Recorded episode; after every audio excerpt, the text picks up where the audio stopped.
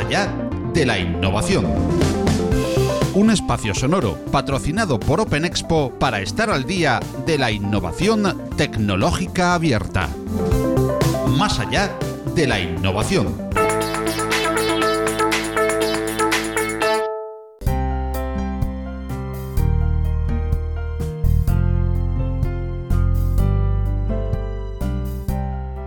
¿Qué tal están amigas y amigos de la innovación tecnológica abierta? Dentro de la serie de audios de Más allá de la innovación, vamos a dedicar en algunas de las entregas un lugar especial para reproducir las interesantes mesas redondas que han ido teniendo lugar durante la celebración de Open Expo. La inteligencia artificial será la protagonista de esta mesa redonda que a continuación podremos oír y que tuvo lugar en la nave Madrid, en la sala IBM, el 20 de junio del 2019, en el marco, como hemos dicho, de Open Expo Europa. La moderación del diálogo que oiremos corre a cargo de Fernando Mateo Sanz, director senior Data Science and Technology en EA University, y como panelistas a Francisco Carrero, director general de BrainSense, Antonio Jiménez Ramírez, coordinador del equipo de automatización y herramientas de supervisión en Andorra Telecom, David Caravantes Alarcón, profesor en la Universidad Complutense de Madrid y experto en inteligencia artificial, y Carlos Alonso, Global CIO and Head of E-Commerce and Digital Channels en Zwinty Psychometrics.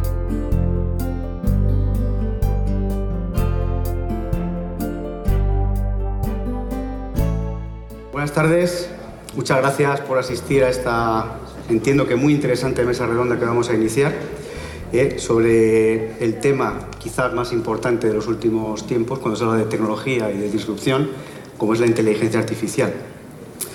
Me acompañan cuatro ponentes de lujo, ¿eh? cuatro verdaderos expertos en el mundo, eh, en el mundo que vamos a, que vamos a tratar. Eh, os los presento. Empiezo por Carlos, Carlos Alonso de Linaje, que es Global CEO and Head of E-Commerce and Digital Channels en Junti Psychometric. Carlos. David Caravantes, profesor en la Universidad Complutense de Madrid. Antonio Jiménez, que es coordinador del equipo de automatización de Andorra Telecom y Francisco Carrero, Frankie, ¿eh? que es CEO de BrainSense y además presentador del podcast Pensamiento Digital. A todos bienvenidos y muchas gracias por asistir. Cuando hablamos de inteligencia artificial, lo primero que se me viene a la cabeza es que estamos hablando de un cambio tecnológico profundo. La pregunta, el primer tema que sí que me gustaría que comentásemos es, eh, bueno, tenemos una serie de tecnologías disruptivas pero ¿cuáles son, en vuestra opinión, aquellas tecnologías que están por venir o que se van a consolidar en los próximos años? Si me gustaría empezar por Carlos, quizás. A ver, tecnologías disruptivas. Pues, uh, aparte, aparte de las obvias eh, que todos oímos hablar, como lo de los coches, Internet de las cosas, pues, eh, o la de Google, la de Google está bastante bien, ¿vale? seguro todo el mundo habrá visto el vídeo, que sale, que es una aplicación de Google a la cual tú dices quiero cita en la peluquería y, Google llama por ti y te pide la cita.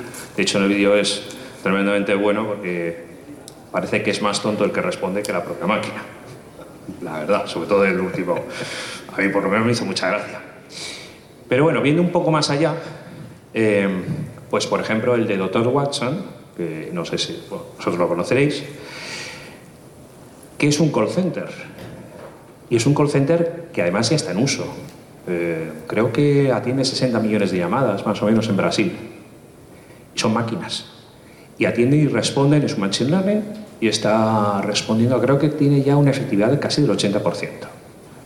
Claro, bueno, actualmente no está... He oído que Caixa está integrando algo parecido, o si no, siguen con los mismos. Y bueno, el problema que tiene IBM, que está por aquí de sponsor, ¿vale? es que tiene un pequeño problema que suele ser el coste. Bueno, eh, bueno eso investigan mucho y, lo cobran. Pero bueno, poco a poco van saliendo. Y luego, pues, cosas pues, ya más mundanas, ¿vale? más, de, más del mundo cotidiano. Yo, por ejemplo, estoy eh, envuelto en, dos o tres proyectos. Bueno, uno, ya lo dejé. Por ejemplo, uh, por ejemplo uno de leads, Ahora mismo tú tienes un montón de leads eh, y, quieres llamar a esa gente y quieres conseguirles venderles. Entonces ahora mismo hay un montón de algoritmos que te dicen, pues esta persona tiene una probabilidad de compra de tanto por ciento. Esos algoritmos se han hecho a la antigua usanza, que es lo programas y luego das el resultado. Y lo están transformando en Machine Learning. Esa es una. Entonces, fíjate, call centers, scoring, scoring bancario, scoring de actividad. Y luego donde estoy ahora, que estoy en Junti Psychometrics, ¿vale? que es una empresa de psicometría, que eso es un poco... eh, Yo cuando entré tuve que preguntar qué era, la verdad. Y mm, son test psicométricos. Esto es la típica función con una campana de Gauss, eh, que puede servir para recursos humanos, para, para health, para eh, salud, también para eh, escuela. Por ejemplo, tenemos uno en Ucrania que se usa para ver la fiabilidad que tienen los jueces o la tendencia que tienen al robo los jueces. Tenemos otro en Tel Aviv, ese es muy chulo porque pones gafas virtuales en una reunión ficticia de recursos humanos y, tienes una reunión en la que se monta un, pues un pollo. El, director general está insultando al director comercial y tú no hablas. Pero sencillamente por donde miras, sabemos que ese perfil es tímido, agresivo, puede ser buen comercial, puede ser malo. Luego tenemos otro que es, ah, bueno, tiene un nombre técnico muy bonito, pero más o menos es ¿cuánto de cansado estás de tu curro? Más o menos. Que sirve pues para, le haces un test a una persona y dice, pues mira, esta persona te va a durar seis meses porque se va a quemar. Espe- Específico para los call centers. Eh, tenemos uno de escuela, que se usa en Chile, en Chile es obligatorio usarlo, eh, que te dice pues más o menos cómo va el alumno, y luego al final, lo que me mola a mí del test es el final, que te sale un mapita y te dice, y si el chaval está en el centro de la clase, significa que le van a hacer, ah, a ver que no me acuerdo, es moving, eh, ¿cómo se llama esto? Moving, ah, vale, pues, pues le van a hacer moving y entonces ves quién va a ser el acosador y quién va a ser el paciente. Dices, joder. Entonces, pues le tratan prematuramente. A los dos. Claro, porque también el que da, pues, pues hay que tratarlo.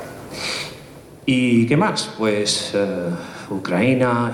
eh, y luego, pues estos, estos sistemas hasta ahora se basan con una psicometría, que es una, es una curva y una campana de Gauss.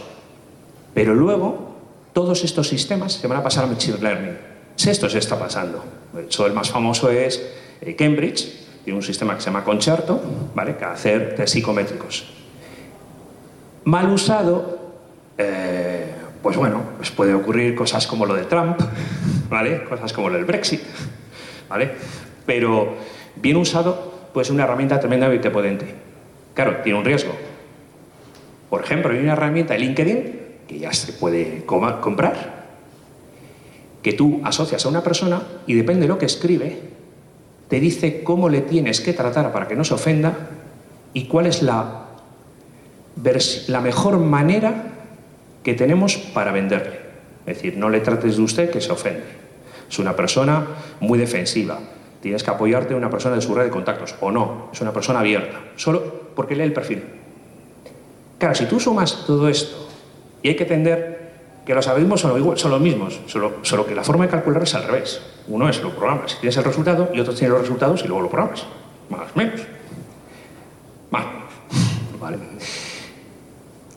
Claro, si lo juntas todo y vas juntando todos los, rato- todos los datos que tenemos en redes sociales, la capacidad que tenemos, no solo del Internet de las cosas, sino de saber la capacidad personal de una persona, es tremenda. Es podemos saber cómo piensa, podemos hasta influir. Eh, eso en el mal uso. En el buen uso también. Por ejemplo, podemos ver cómo mejorar la salud de las personas, cómo mejorar la salud clínica de las personas.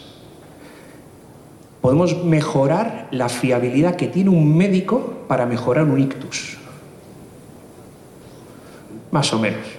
Eso es más o menos eh, lo que más o Interesante. menos veo. Hablando de salud, no sé si David a lo mejor tienes alguna opinión porque lo habréis leído todos, ¿no? que ahora mismo eh, para diagnosticar cáncer aciertan más los algoritmos que los médicos por sí mismos. Es un tema interesante que no sé si... Sí, sí, esa fue la noticia. Además, eh, está aquí el sponsor. Fue esa la noticia, si no me equivoco, parecía que Watson reconocía más Sí, sí. o hacía una predicción, un diagnóstico más precoz de los cáncer, de los cánceres, perdón, que lo que lo podía hacer un médico. Desde la salud pública nosotros nos encargamos, eso, medicina preventiva y salud pública, a ver cómo podemos unir las dos cosas. No es que Watson diagnostique mejor que el médico, sino que ayude al médico a poder hacer un diagnóstico más certero.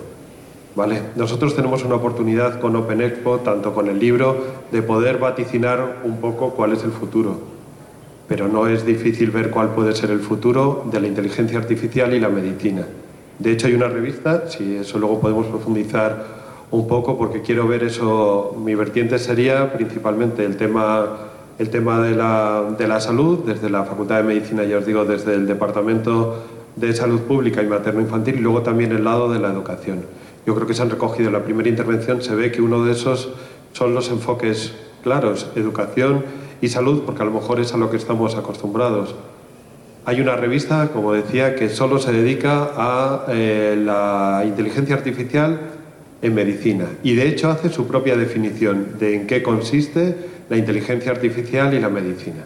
Ese titular fue muy, fue muy llamativo, a lo mejor se buscó a propósito para que todos reflexionemos sobre la importancia de ese diagnóstico precoz utilizando Watson, pero desde bueno, esta semana se ha publicado en la página principal de la de la Universidad Complutense como un algoritmo también podía ayudarnos a ver qué técnicas podríamos utilizar para mejorar la depresión. Hay un montón de, ejemplos y yo creo que durante la mesa redonda podremos profundizar.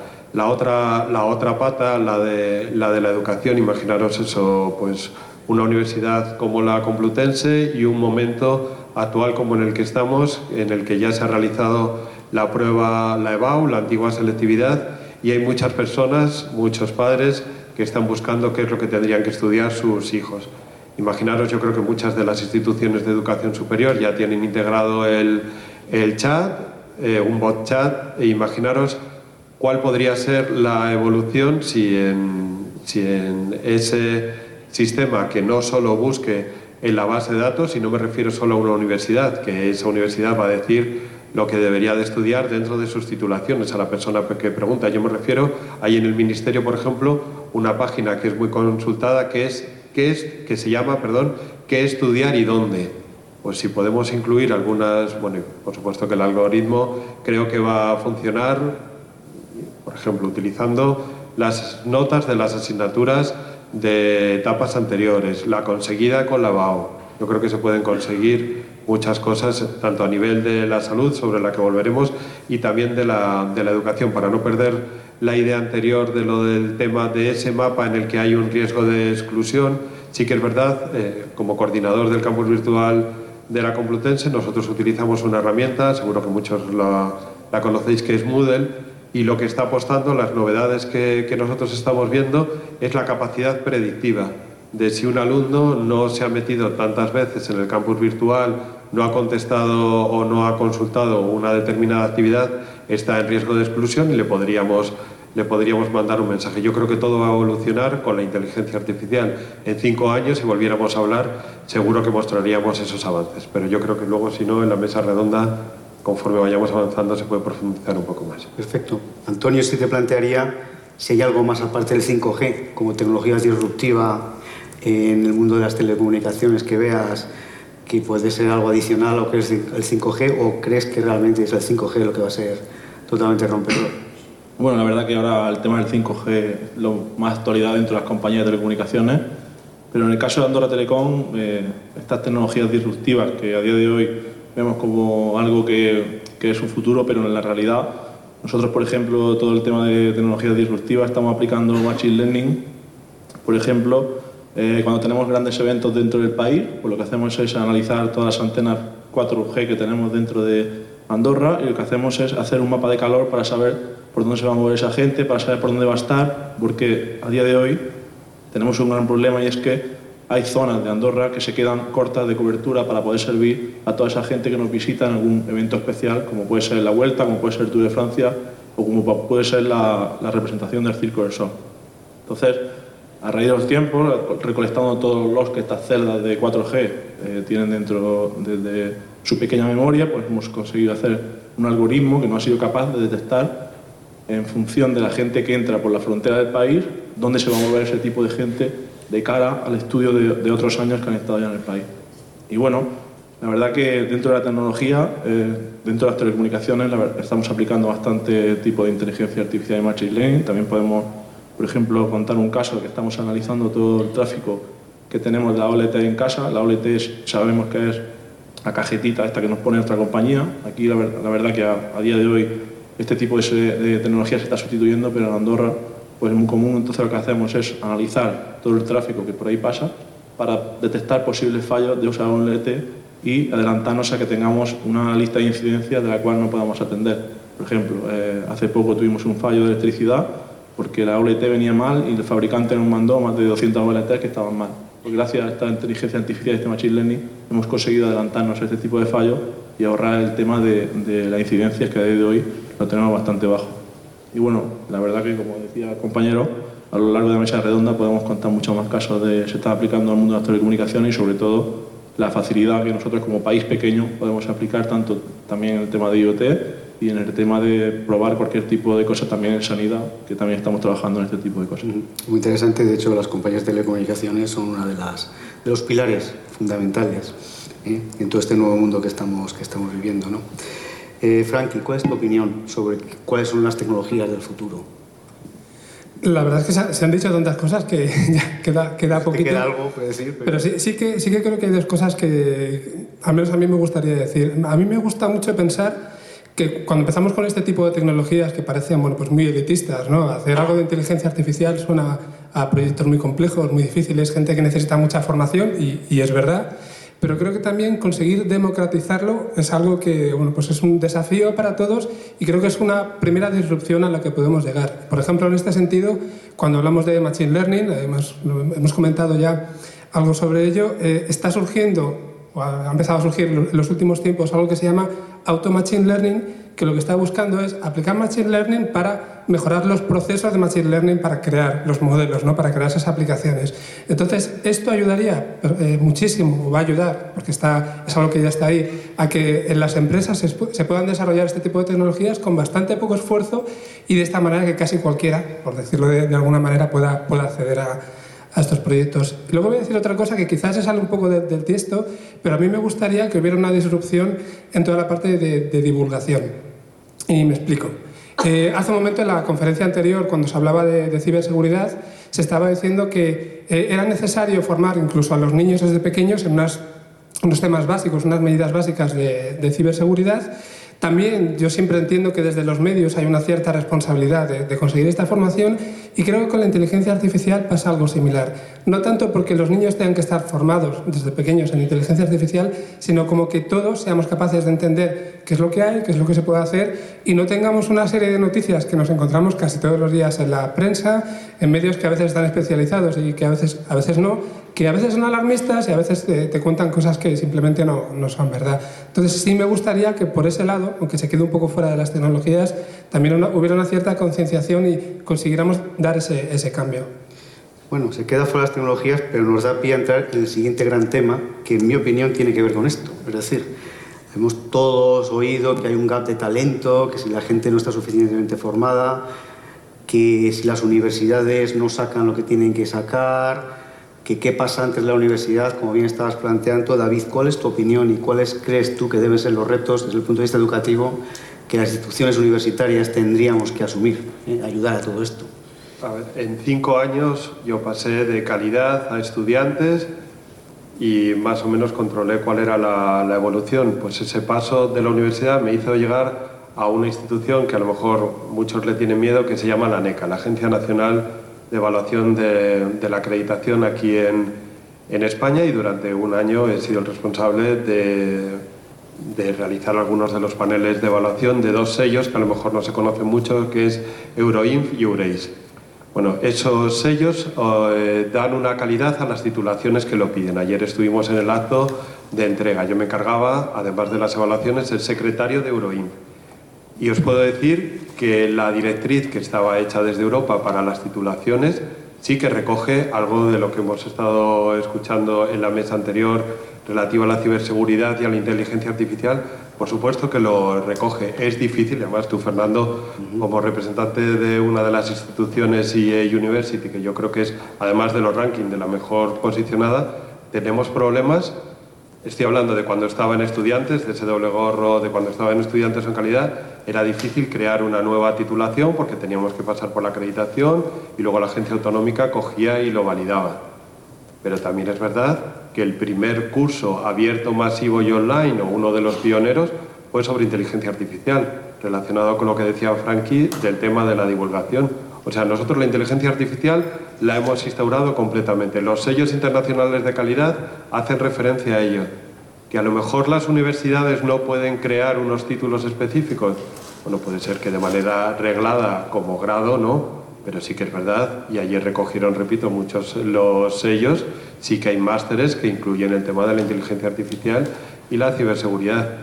Que a lo mejor tendremos que avanzar en ese sentido también, pero seguro que habrá títulos propios pertenecientes a tu institución, a la mía o en la geografía española, en el sistema universitario español, que sí que hacen referencia a esa inteligencia artificial. Creo que sí. Sin duda. No sé, Antonio, tú como digamos, usuario de personas que tienen que construir tecnología en una compañía, en este caso de telecomunicaciones, ¿cómo ves este gap de talentos y realmente lo, lo estáis identificando o no? La verdad que nosotros, en la posición en la que estamos, de hecho, eh, con Andorra nos encontramos una gran falta de gap a la hora de buscar talento para poder trabajar en este tipo de posiciones, tanto de machine learning o, o de inteligencia artificial. De hecho, yo como coordinador de un equipo, cuando la dirección propuso, bueno, ahora vamos a trabajar proyectos de inteligencia artificial, vamos a buscar a alguien de fuera que nos ayude a realizar este tipo de paso y este tipo de cambio. ¿no? Te pones a analizar gente, te pones a recepcionar gente, a hacer entrevistas y te das cuenta que, un poco lo que comentaba el compañero, ¿no? no hay nadie en el, mercado a día de hoy que tenga una carrera que diga yo sé de inteligencia artificial. De hecho, me atrevería a decir que inteligencia artificial a día de hoy es, es, más difícil crear el algoritmo de inteligencia artificial, que no sé solo lo hace un informático, sino también un matemático cualquiera muy bueno te puede sacar un algoritmo de inteligencia artificial. De hecho, en nuestro caso ha sido el que nos ha configurado el de antenas 4G, que nos ayuda a desarrollar este, esta tecnología y que nos ayuda a avanzar. Y sí que es verdad que nos ha costado un mundo poder encontrar a alguien que no eche una mano a la hora de poder desarrollar este tipo de tecnología. No sé si porque en el país el, atractivo de trabajar allí no es lo suficientemente atractivo. No sé si porque no hemos buscado en el sitio adecuado los perfiles que necesitábamos o no sé por qué, pero sí que es verdad que encuentro a faltar un poco como responsable a la hora de montar un equipo para poder realizar esta tecnología, el que haya gente capacitada para en un corto periodo de tiempo, porque recordemos que nuestros directores cuando nos proponen algo así no nos dejan un, margen de dos o tres años para poder aplicar esto. No dicen, oye, eh, este proyecto que te pedí para ayer, no, no, perdón, para ayer no, es que no tengo gente para hacer esto. O sea, este tipo de falta de, especialización eh, nos encontramos muy, muy frecuentemente, por lo menos en, el caso de Andorra y en el caso de mi empresa. No sé si Carlos, Frankie, queréis eh, sí, eh, a ver, este problema te lo encuentras tú y, vamos, se lo encuentra ahora mismo todo el mundo. Yo creo que es así, sí. no, es solo en Andorra. ¿eh? No, no, no, he hablado, más allá de, mi empresa, que es pequeña y siempre hemos tirado talento que venía de la universidad, lo hemos enfocado de esa manera, quizá por los contactos. he hablado con, con responsables de empresas muy grandes en España, incluso del IBEX 35, Telefónica, este tipo de, de sitios y están llegando en muchos casos a la solución más práctica de formar a gente que está especializada en, el negocio al que se quiere aplicar en temas de inteligencia artificial que hacer lo contrario. Porque ahora mismo encontrar a alguien que sea experto en inteligencia artificial habiendo cursado una especie de carrera, ¿no? una titulación en informática, con una especialización, es difícil y en muchos casos van a estar investigando en la, universidad. Yo creo que el futuro o el, o el presente ya está pasando por ahí eh, están surgiendo cada vez más másteres que se ocupan de, esto, pero incluso tenemos sitios como Udacity, Coursera, que como para empezar y para que alguien que no tenga mucha idea, pero que tenga una cierta capacidad se pueda formar, pues podemos tirar por ahí. Eh, si no, yo creo que vamos a ser completamente incapaces de, cubrir ese gap, al menos a, corto plazo. Bueno, yo, yo tengo casi el problema práctico también. Y el problema práctico no solo está en los desarrolladores, es decir, dices, bueno, pues voy a fichar chavales. Ahora mismo el problema de las nuevas tecnologías es que hay un abanico tremendo. Entonces fichas un chaval, bueno, ya dicen, no, es que quiero un full stack, que es un poco que toque platillos mientras da la zambomba y haga un poco de todo. Y eh, aparte por mil euros, cosa que se va a reír un poco el chaval de ti. Pero aparte de eso, dices, bueno, es que quiero un chaval que sepa, claro, tiene que saber de e-commerce. Yo estoy en una empresa que vende, claro, pero tiene que saber de digital assessment, tiene que saber de test. Yo, yo soy matemático y me pierdo un montón, ¿eh? Pero, vale, con psicometría, con algoritmos y con inteligencia artificial. No miento, ¿eh? Es que el problema que tengo a los chavales es que les tengo que vienen como unos pimpollos, como unos calimeros con los ojos así de grande, que dices, este le tengo que avispar en tres días y que no se me vaya. Que el cual ya casi le ofreces el jacuzzi, el masaje, teletrabajar. Que, que vamos, que tú tranquilo, ¿eh? no te me agobies. Que claro, que necesito que sepas hacer un e-commerce. ¿Sabes Java? No, no te preocupes que yo te ayudo. ¿Sabes PHP? No te preocupes que yo te ayudo. ¿Sabes Machine Learning? No. Ah, mierda, es que yo tampoco sé. ¿Y qué hacemos con este chaval? Porque el problema de muchas empresas es que te dicen que tienes que hacerlo todo y el Machine Learning. Y el problema es, ¿y quién me enseña a mí? Claro. Yo, de hecho, me voy a, Cambridge este, este agosto. Y me voy a Cambridge a recibir un cursito en la Universidad de Cambridge. Porque, claro, tengo ahí, tengo que tener un, grupo de pipiolos. Y, claro, no voy a ser yo el que no sepa.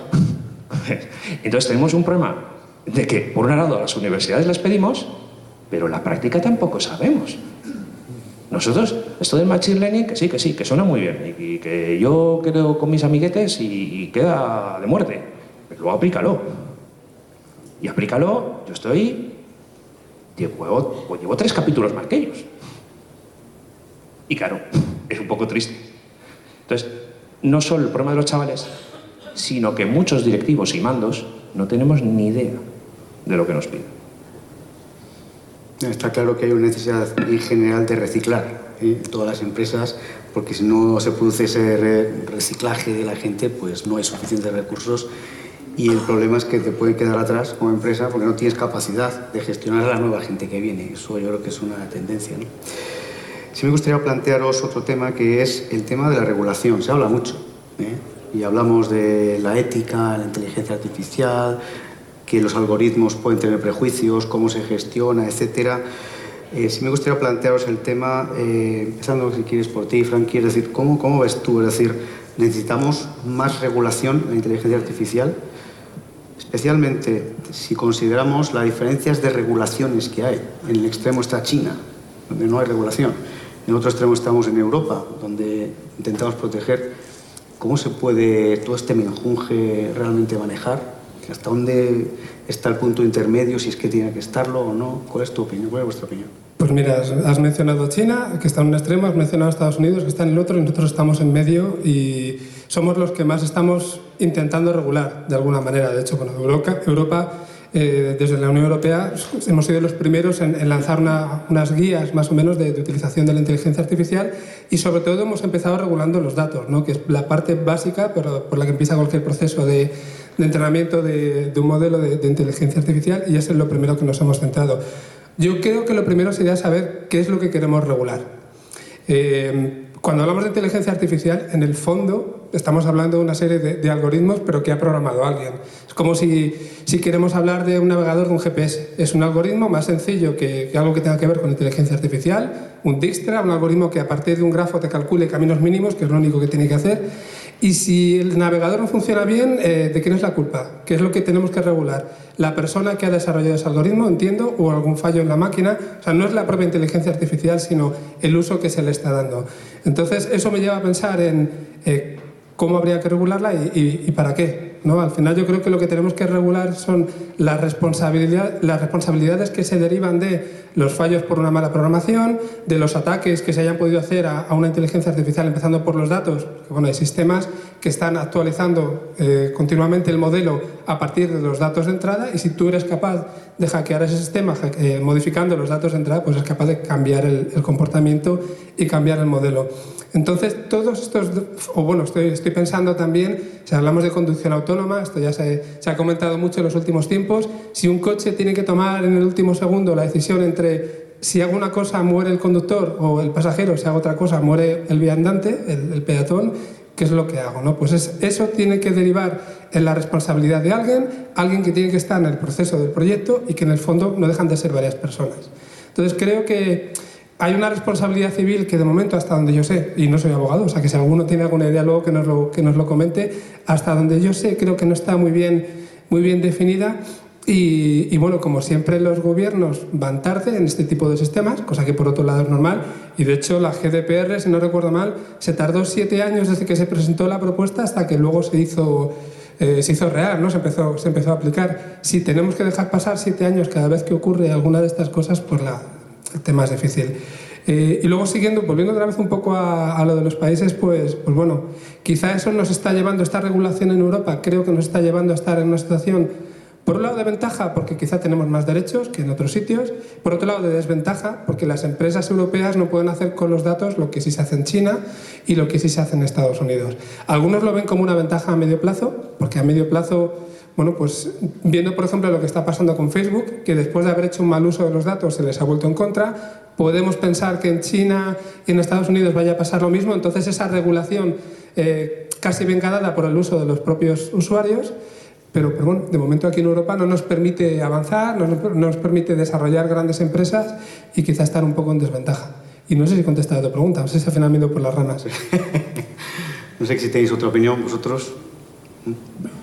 Yo, la verdad que la, esa problemática que tú tienes, a día de hoy en Andorra no, no, no existe ese problema. ¿no? Eh, somos un país independiente, eh, no tenemos, bueno, vamos de la mano del gobierno porque nuestra empresa es pública y estamos junto con gobierno y poco a poco las normas que nosotros, digamos, eh, marcamos un poco sobre el trato del dato, sobre el trato que se le da a los algoritmos que programamos de Machine Learning, son un poco las reglas que está marcando nuestro gobierno. Sí que es verdad que bueno, nos fijamos un poco en nuestros, en nuestros países vecinos, como son Francia y España, y depende en función de lo que ellos van haciendo, nosotros vamos aplicando. Pero en ese aspecto nosotros tenemos la gran suerte de que por ahora, por ahora nos dejan casi un poco de libertad en hacer lo que, lo que el departamento de informática o de, en, en este caso la empresa tecnológica de Andorra Telecom le, le marca al gobierno.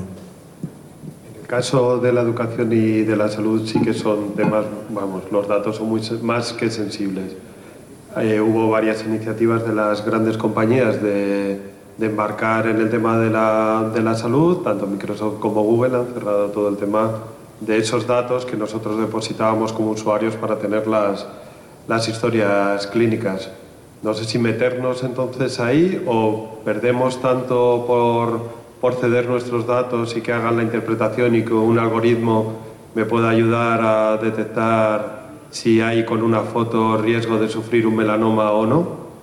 Creo que hay que regularlo. No sé cómo se hará, pero habrá que regularlo. Por ejemplo, en esos dos temas, en salud y en educación, yo creo que, que es inminente, hay que hacerlo porque se consigue mucho más que lo que se puede, que lo que se puede perder. Además, lo estamos viendo en la tele, esto va a seguir así. Cuando yo consulto algunos de, la, de, esos, de los artículos que se publican sobre el tema de la salud y de la inteligencia artificial están enfocados principalmente al tema del telecuidado, de la salud a distancia. Ya no tengo que tener eh, un sistema grande con, con, tres o cuatro aparatos que, lo, que me monitoricen, sino que simplemente teniendo un asistente, incluso cómo me detecte ese asistente la voz, me puede ayudar o no. Y yo creo que la evolución es me refería a ese anuncio que ha sacado ahora una gran compañía en el que hace referencia a poner una persona eh, de, edad solo, que lo cuida, una, que lo cuida dos personas, me parece que, que son. El tema emocional y esa inteligencia artificial nos va a obligar a que si queremos avanzar hay que regularlo. Y con el tema de la educación va a pasar exactamente igual. Todos los datos que en el campus virtual se pueden generar de esos alumnos, a qué hora se conectan, si llevan 20 días sin conectarse, ese riesgo de exclusión, tendríamos que mandarle un mensaje. Yo no sé si, si la ley europea sí que, sí que nos cubriría toda la, la evolución, que yo creo que en 5 o 7 años va a llegar al tema educativo, pero al tema de la salud yo creo que si fracasó en ocasiones eh, las apuestas que se hicieron es porque recogía regulación de distintos países. Yo creo, además, sabíamos los que estábamos en esta mesa que el tema iba a ser bastante controvertido, es tan importante que en algún momento habrá que regularlo. Claro, si hay que esperar siete años, ¿qué pasa en esos siete años, no? mientras tanto? Es importante, si me permites, porque claro, en el mundo educativo tú sabes perfectamente que las universidades chinas están aplicando pues sistemas de reconocimiento facial donde, te analizan si el estudiante está concentrado o no, si debe, etcétera, y a partir de ahí toman decisiones. Eso es impensable en Europa. Pero claro, lo que decía Frankie también es cierto. Entonces, ¿qué pasa? Porque en Europa estamos, digamos, quedándonos atrás por garantizar los derechos de las personas. En nuestros algoritmos les va a costar más porque que a los chinos, los chinos tienen muchísima más información y encima lo, lo ejecutan. Creo que es un tema, sinceramente, de debate y que en el mundo educativo especialmente, bueno, en todo el mundo, pero en el educativo bueno, lo tenemos ya ahí. ¿eh? Tú estás en el mundo universitario como yo y está, y está produciéndose. Carlos. Eh, bueno, yo lo veo desde otro punto de vista. Un, un, punto de vista puede ser la evolución y la competitividad de la inteligencia artificial y el machine learning en las empresas, que tenemos el RGBD. Pero también podríamos ver, ¿vale? Que un machine learning no es más que un prejuicio, igual que hacemos los humanos. Tú vas solo por la calle y hay un tío que anda detrás de ti por la misma acera, tú tomas una decisión y te cambias de acera. Y es un prejuicio. Te puede haber salvado la vida o, o puedes haber juzgado mal a la persona. Una máquina más o menos hace lo mismo con una probabilidad de error. No sé si conocéis, creo que era en el estado de Texas, que pusieron una maquinita y empezaron a decir que iban a detener tentativamente a las personas que tuvieran un riesgo.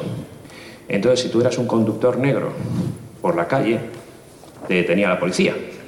¿Por qué? Porque eras negro. Porque era un prejuicio de la máquina. Pero claro, te llevaban a comisaría y acabas de entrar en el sistema. Entonces volvía a la calle y como ya estaba en el sistema, la máquina le volvía a dar un puntito más. Y le volvía a detener. Al final ocurría que el señor acaba en prisión y no ha hecho nada. Es un caso tremendamente extremo. Y eso sí, medianamente se puede regular. Pero siendo un poco prácticos, en todas estas leyes y en todas estas regulaciones hay un agujero tremendo, que son los grises, que es el 90%. ¿Qué ocurre si ponemos un Machine Learning, que prácticamente los hay, en el que te hacen una entrevista de trabajo y te dice si sí o si no? Ah, ahí, ¿cómo lo regulamos? Porque lo que te dice la máquina es, este señor tiene un 80% de probabilidades de que te funcione o de que no te funcione y un 20% de que sí. La decisión es tuya. La máquina no toma la decisión. O sí la toma. ¿Y qué, qué vamos a decir? ¿Que no lo usen? Se va a usar. Entonces, ¿hasta qué punto podemos regular eso? Es que tenemos un montón de regulaciones, igual que la RGPD ha intentado regular. Y bueno, a veces todos sabemos que con la DPO al final acabamos casi sabemos, sabiendo más nosotros más la ley que ella, pegándonos de, no, no, no, es que aquí justo en este caso yo sí puedo enviar el email. O teniendo el caso extremo de que alguien te entrega una tarjeta de visita y dices, perdona, firma los tres checkboxes para que te pueda escribir un email. Pero, ¿hasta qué punto está la regulación? Pues ocurre lo mismo con inteligencia artificial. El caso de la persona de color, ¿vale? Que fue detenida, pues sí, es un caso extremo pero, ¿qué hacemos con el resto? Sí, ¿puedo un segundo? Sí, claro. Por eso hablaba antes de la responsabilidad y, y, al final todo eso deriva en que ha habido un daño para una persona, igual que sea porque le hayan dado uno un trabajo, o simplemente por el hecho de ser hombre o mujer, que ha habido casos bastante sonados en ese sentido, o ser de color o no, porque te detengan estas circunstancias. Al final, esa responsabilidad deriva en un daño y ese daño, pues llega alguien, te puede denunciar y llega alguien que tiene que pagar por ese daño. Eso sí que está regulado de alguna manera. Eh, si tú no cuidas tus datos, porque la razón por la que falla el algoritmo no es tanto el algoritmo en sí mismo normalmente, sino porque los datos suelen estar sesgados. Están ya mal construidas las colecciones de datos con las, que, con las que se entrenan. Si tú no haces eso bien, es como si tú a tu coche no lo cuidas, no le pasas las revisiones, falla y alguien que va contigo en el coche tienes un accidente y resulta, dañado. ¿no? Entonces, todo eso creo que de alguna forma sí que entra dentro de, parte de la regulación y a lo mejor lo que tienen que hacer es adaptarlo un poco a estas circunstancias tecnológicas en general, pero quizá de la inteligencia artificial un poco más en particular. Y luego me venía a la cabeza otra cosa que ha pasado muy recientemente, va a salir bueno, en un congreso de, eh, de lingüística que, que, va a tener lugar en, en, julio, pero ya, ya se ha publicado el, el paper. Uh, hay, un, unos investigadores han, han, hecho un análisis en el que eh, lo que veían era cuál era el consumo que tenía el entrenamiento de ciertos modelos, en este caso ligados a procesamiento del lenguaje natural. Para que os hagáis la idea, uno de los modelos, que también era el más bestia, por decirlo así, eh, para entrenarse necesitaba consumir la misma energía que consume un coche durante cinco vidas o cinco coches durante una vida entera. No estábamos hablando de 300.000 kilos de dióxido de, carbono, lo cual es una burrada. No es que consuman todos eso en su entrenamiento, pero sí vemos casos como este. Entonces, claro, ya empezaban a escucharse voces en, cuanto a hay que regular el uso energético de la inteligencia artificial también del entrenamiento porque la mayor parte de esa energía no es energía limpia, es energía, en el caso de China el 60 y pico por ciento viene del carbón, en el caso de Europa no llega al 60 y pico, pero el 30 y pico también, en, muchos ejemplos. Entonces, yo creo que van a ir surgiendo muchos elementos que están alrededor, que ahora seguramente ni siquiera se nos ocurren, y sí que creo que tenemos que ser un poquito más ágiles, aunque sea, aunque sea difícil. ¿Nos parece que probablemente, aparte de la gran regulación, digamos, institucional, cada una de las empresas debe tener sus criterios, su propia regulación sobre esto para evitar esos prejuicios que comentaba su Carlos, etc. No, no quiero solo voy a decir totalmente, pero si queréis dar un poco una respuesta más rápida. A ver, en nuestro caso, eh, la inteligencia artificial es una tecnología, es un, es un tipo de tecnología nueva. Eh, bueno, tecnología no, la tecnología no es nueva, porque los algoritmos llevan existiendo desde hace. Bueno, yo recuerdo que encendí el ordenador, eh, de la facultad, me subía arriba a tomar un café, bajaba, seguía encendiéndose, ¿vale? Eso lo hemos visto todos, así le tenías que dar con la... que compartiese entre todos la cuenta, y ya había eh, sistemas de interpolación lineal, sistemas de cálculo. Lo que pasaba es que la capacidad, más que de cómputo, la capacidad de grabación de datos no era lo suficientemente veloz. Pues yo recuerdo en la universidad que tenía que calcular la velocidad angular del disco para ver cómo lo grabábamos. Y ahora ya con los discos SD se te ocurre. dices, eso graba. De hecho, yo ya ni siquiera sé muy bien la diferencia entre el SSD y la memoria. Casi digo, sí, casi lo mismo. O sea, que sí, que sí, que hay diferencia, bla, bla, bla, pero bueno. El caso es que esta tecnología sigue existiendo. En el caso de mi empresa, nosotros hacemos test en el que decimos si una persona es apta para ser juez o no. Joder, qué responsabilidad. Y lo llevamos haciendo 40 años. Entonces, la responsabilidad va sobre el estudio que hay detrás de ese machine learning. Por ejemplo, en el caso de los estudios psicométricos, tienen que estar avalados por una universidad, tiene que haberse hecho un espacio muestral lo suficientemente grande, el espacio muestral es la cantidad de gente que tú pones. Si tú pones mucha gente, pues sabes que es muy fiable. Si pones muy poquitos, pues sabes que es poco fiable. Si el espacio muestral es gigantesco, se le llama ley, ley fuerte de los grandes números, es seguro. ¿vale? Entonces, eso tiene que estar avalado con una patente. Claro, si tomamos decisiones muy serias, tienen que estar avaladas por un estudio muy fuerte. El problema es, por ejemplo, en espacios menos regulados que llevan existiendo toda la vida. Por ejemplo, para diagnosticar a una persona qué tipo de grado de ictus tiene, claro, que la puedes matar, y qué grado de medicación le tiene, que el médico se está equivocando en la medicación, joder, o eso lo has hecho un estudio de que te mueres, es una responsabilidad muy grande. Eso sí está regulado. No hablo de machine learning, ¿eh? Hablo de uso. Claro, en el caso de recursos humanos no está regulado. Yo puedo fichar a una persona porque me cae bien o me ha gustado. O sencillamente, pues porque el hombre me vino con unas pintas que no me gustó. Y eso no está regulado. El problema es que cuando eso parte de una persona, no tiene regulación. Cuando parte de una máquina ya eh, es un poco más difícil. El tema de recursos humanos, por ejemplo, nosotros tenemos un programa ahí, nosotros en el mercado de hoy, de hoy. Yo creo que claramente nosotros intentamos buscar en la universidad, pasa siempre, hay que intentar buscar la evidencia científica. Estarás cansado del tema de los alfa de Cronbach y todo eso, se te saldrá, me imagino, con los temas psicométricos. ¿No? Pero bueno, el tema de la patente sí que es clave. Si antes hacía referencia a esa noticia que aparecía en la página web de la Complutense sobre cómo un algoritmo podía predecir si iba a funcionar un tratamiento para la depresión o no, detrás hay una patente. Yo no sé cuánto tiempo han tenido que esperar para conseguir la patente. Por lo que yo he leído, la patente no es ni española ni europea, sino que había una clínica, uno de los autores españoles tiene una clínica en Estados Unidos y entonces ha conseguido patentarlo. Ahí tendremos el problema otra vez para no tener que esperar los siete años buscar, buscar eso. Buscamos siempre la evidencia científica, la universidad, nosotros no dudamos. ¿Tenemos que respaldarlo por la patente? A lo mejor tendríamos que plantearnos por alfa de Cronbach o un, un tamaño muestral tan tan grande como para, para que tengamos la evidencia.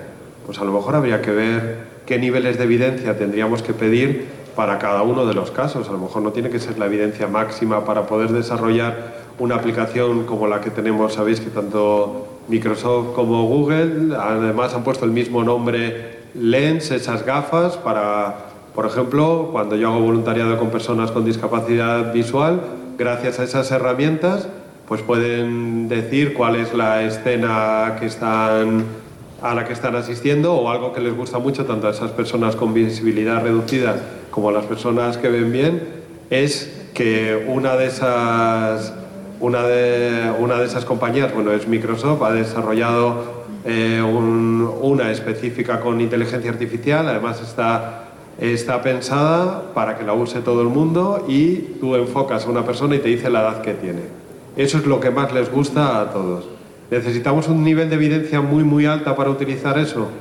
¿Tenemos que pasar como los ensayos clínicos para poder intentar mejorar a una persona que tiene una depresión o una persona que ha sufrido un ictus? Pues ahí, por eso era tan importante lo del tema de la regulación y lo del tema del consumo energético. De hecho, en nuestra universidad, el vicerrectorado que se aprobó el viernes de la semana pasada se llama tecnología y sostenibilidad. Parece que son dos cosas completamente distintas, pero hay que unirlas para poder desarrollarlas de forma, de forma correcta. Vamos, yo creo que en eso no vamos a tener problema.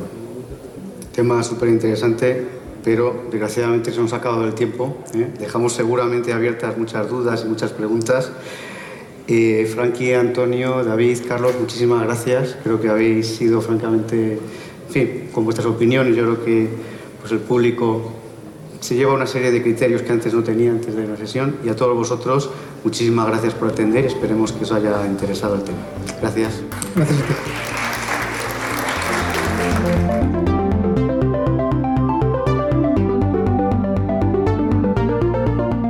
Más allá de la innovación es un proyecto divulgativo en formato podcast patrocinado por OpenExpo. Suscríbete al podcast en Google Podcast, Apple Podcast, Evox, Spreaker, Spotify audios de YouTube o visítanos, óyenos y suscríbete al FIP en nuestra web más allá de la innovación.com.